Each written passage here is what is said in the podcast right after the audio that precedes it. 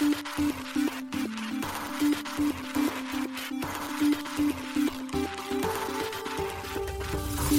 しい経済ニュース。この番組では現当社のメディア新しい経済が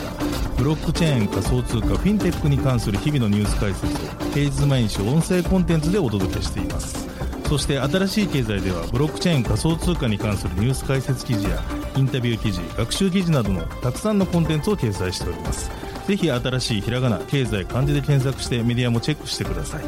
そして LINE 公式アカウントではメディアの更新情報を配信しております。LINE 公式アカウントにもぜひご登録ください。この番組は株式会社フィナンシェの提供でお送りします。フィナンシェはスポーツチームやエンタメプロジェクト DAO などのトークンを購入して支援ができる新しいクラウドファンディングサービスです。サッカー J リーグ野球バスケなどのプロスポーツチームをはじめ映画やアイドルインフルエンサーなど100以上のプロジェクトのトークンがフィナンシェで購入できます。さらにトークン購入者はプロジェクトに応じたキャンペーンの参加や NFT などの特典もぜひ iOS や Android でフィナンシェのスマホアプリを入れて新たな応援体験を味わってください。あなたの夢がみんなの財産になる。フィナンシェ。現当社新しい経済編集部の高橋です。はい、本日は4月12日水曜日です。本日のニュースいきましょう。カルビーが NFT 付きポテトチップス販売開始、アスター採用で博報堂ら協力。フィナンシェが J フロントリテイリングから資金調達、累計調達額は24億円に。モンテネグロ中銀がリップルと提携、CBDC パイロット版開発へ。ビットフィネックス、エルサルバドル初となるデジタル資産ライセンス取得。米コインベースがフレアのユーザー付与と取り扱いを開始。アービトラム財団への返金を含む新たなガバナンス投票開始。寿司ハッキングで約4億円が流出。被害額の一部は回収。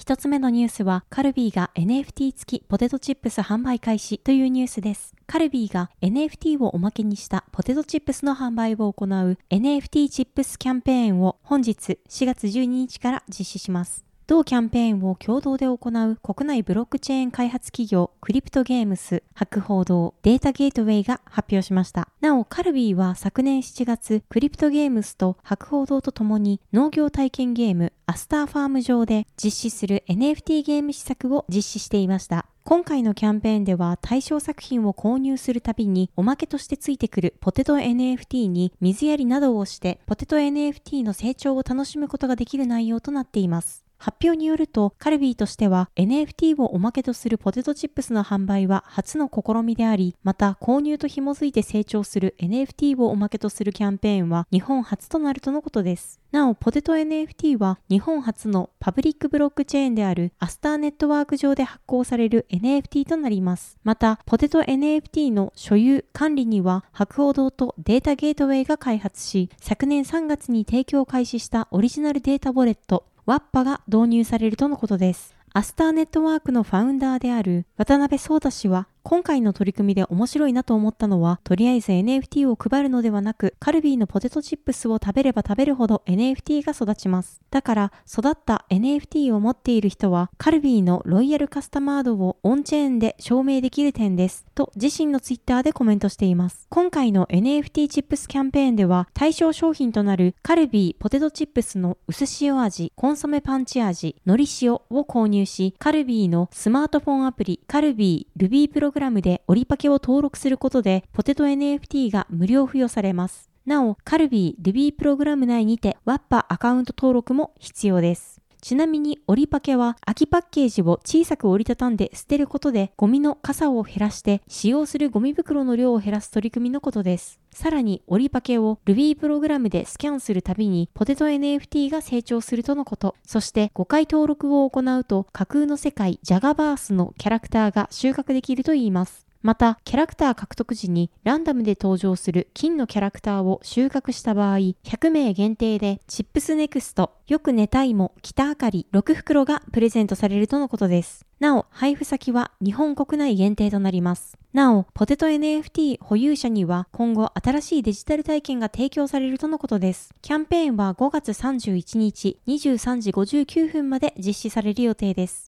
続いてのニュースは、フィナンシェが J フロントリテイリングから資金調達というニュースです。トークン発行型クラウドファンディングサービス、フィナンシェ運営のフィナンシェが新たに資金調達を実施したことを4月12日発表しました。今回のフィナンシェの資金調達は J フロントリテイリングを引き受け先として調達したといいます。フィナンシェは先月3月に丸いグループ、4月6日に福岡フィナンシャルグループの100%子会社のベンチャーキャピタルである FFG ベンチャービジネスパートナーズが運営するファンドから資金調達を実施したことを発表していました。今回の J フロントリテイリングの資金調達を含めると総額で11億円を調達したといいます。発表によると今回の J フロントリテイリングからの資金調達にてファーストクローズとなるようです。これまで資金調達額は累計調達額が24億円となったことが報告されています。また、今後もセカンドクローズでの追加調達を予定しているとのことです。フィナンシェは調達した資金をもとに今回新規でご参画いただいた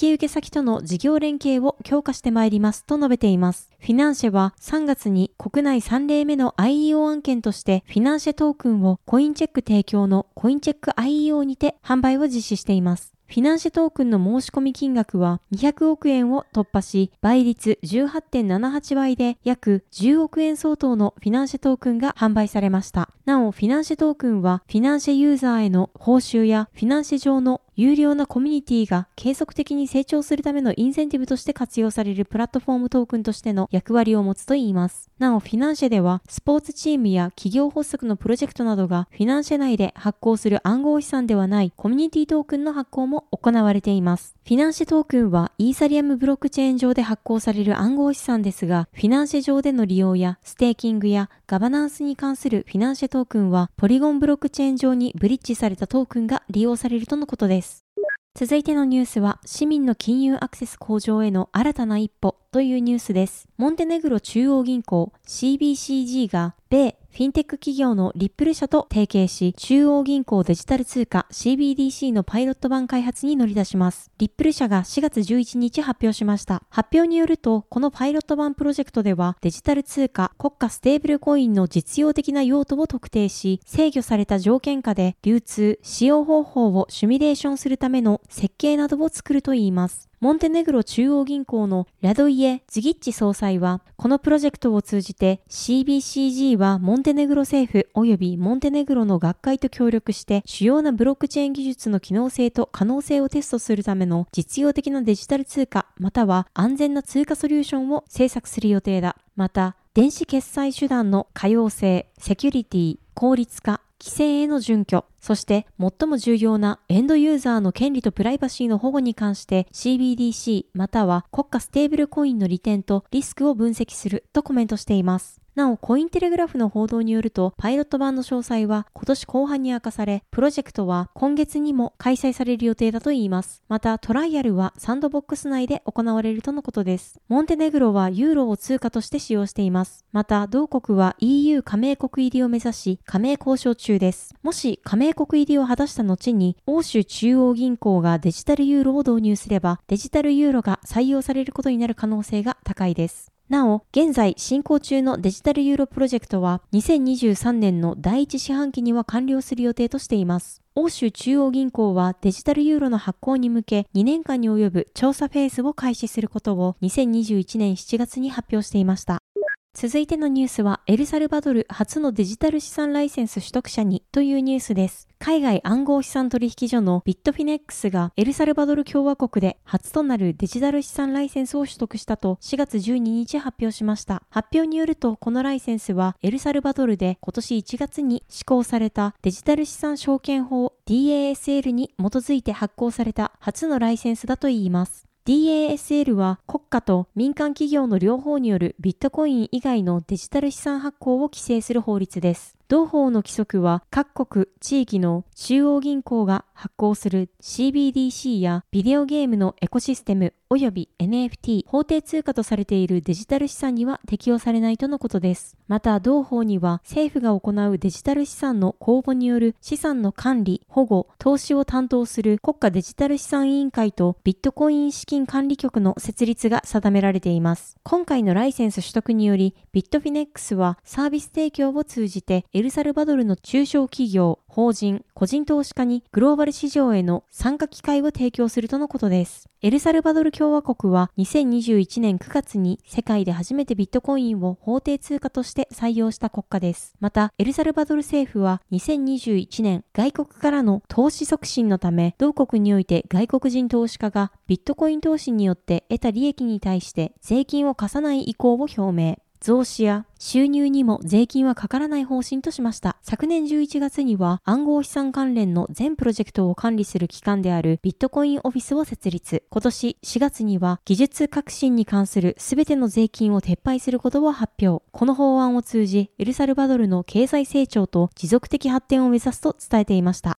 続いてのニュースは、コインベースでフレアのユーザー付与と取り扱いを開始というニュースです。米大手暗号資産取引所のコインベースが暗号資産フレアの取り扱いと付与実施の予定を4月12日発表しました。同取引所でのフレア取り扱いは流動性条件が満たされフレアのエアドロップが完了次第開始する予定とのことです。なお、フレアの付与は本日中を予定しており、付与対象となるのは2020年12月12日00時のスナップショット時点においてコインベースでリップルを保有していたユーザーです。また、フレアはコインベース .com 及びコインベースエクスチェンジで取り扱われるとのことです。今回の新規銘柄の取り扱いは、コインベースサービス提供地域のうち一部は対象外となるとのことです。日本については、コインベースが事業縮小による取引停止をしているため、国内でのフレアサポートは対象外となります。取引ペアについては、フレア USD がサポートされる予定です。なお、今回の取り扱いとなるフレアは、フレアネットワーク上に発行されるトークンです。また、フレアは新規銘柄や市場で取引量が比較的少ない銘柄に付けられる実験的ラベルの対象通貨となっています。このラベルは市場の状況で取引量が増えた場合に削除される予定です。続いてのニュースは、アービトラムで新たなガバナンス投票が開始というニュースです。イーサリアムレイヤー2スケーリングソリューションズのアービトラムで新たな提案 AIP1.05 が提出され、4月9日からガバナンス投票が開始されています。なお、AIP はアービトラム Improvement Proposal アービトラム改善提案の略です。今回提案された AIP1.05 はコミュニティが提出した提案であり、アービトラム財団が DAO トレジャリーから受け取ったトークンのうち、まだ使用されていない7億アービトラムを DAO トレジャリーへ返還することを要求するものです。提案の中で、この提案はアービトラム DAO を最終的に管理するのは財団ではなくガバナンスに参加するトークンホルダーであるということを示すジェスチャーであると説明されています。AIP1.05 に対するガバナンス投票は分散型ガバナンスプラットフォームのスナップショットで4月15日まで実施されており、4月12日現在約82%が賛成票を投じています。アービトラムは3月28日にアービトラムを運営する分散型自立組織アービトラム DAO の構造を決定する提案 AIP1 について初のガバナンス投票を実施しました。